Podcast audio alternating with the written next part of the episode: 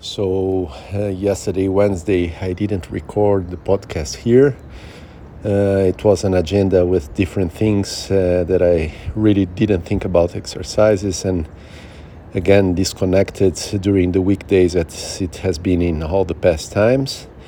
But now it's uh, Thursday morning and uh, yeah, what I am thinking now is uh, I'm feeling a bit of pain in my shoulder um, and although the recovery of my body after the exercises of Sunday was really good in the past days, today I'm feeling feeling a little bit, and uh, I know that on Sunday I really uh, put some some high effort on my shoulder during my service in the tennis game, and for more than two and a half hours I hit uh, strongly the ball, so I felt a bit, and today I'm feeling there, there is something there. So I will monitor.